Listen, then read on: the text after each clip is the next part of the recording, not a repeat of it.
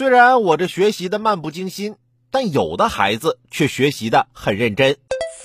近日，在湖北恩施大峡谷风景区管理处中心小学读书的五名小学生，放学后结伴来到幕府派出所，将一株疑似罂粟的植物交到派出所民警手中。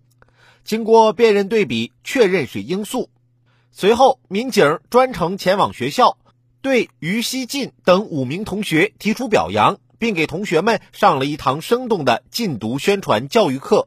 以上五名同学在上学路上发现毒品源植物罂粟，帮助民警及时铲除，消除了隐患，对他们提出表扬。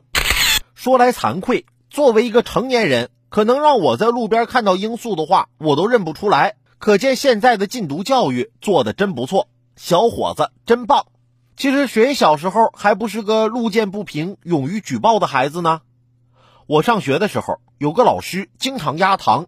我们班十几个同学决定联名举报，我第一个签字儿，然后举报信交上去了。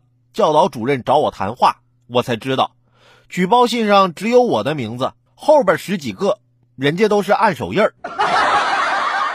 哎，我差点就辍学了。